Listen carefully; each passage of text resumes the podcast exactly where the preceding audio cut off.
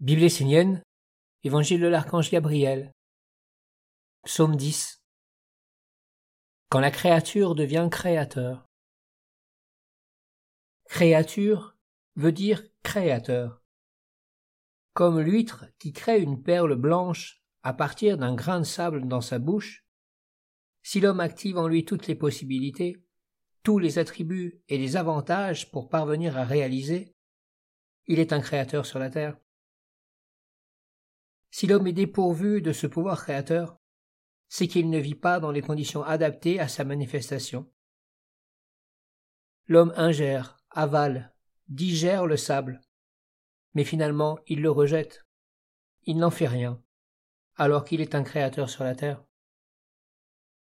Toi, homme qui cherche à avoir une vie parfaite ou un semblant de vie parfaite, n'accepte pas tout ce que tu entends sans le transformer en perle transforme ce que tu vois en sagesse, car alors apparaissent la grandeur et l'émerveillement devant le monde divin.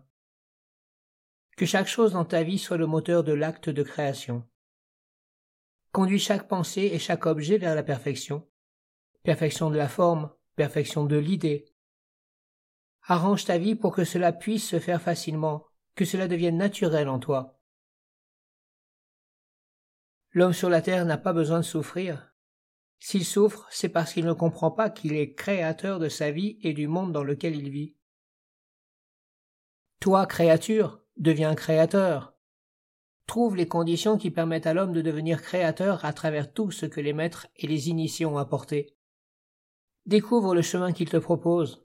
Sois attentif aux énigmes. Éveille-toi à travers tous les hiéroglyphes posés sur ton sentier.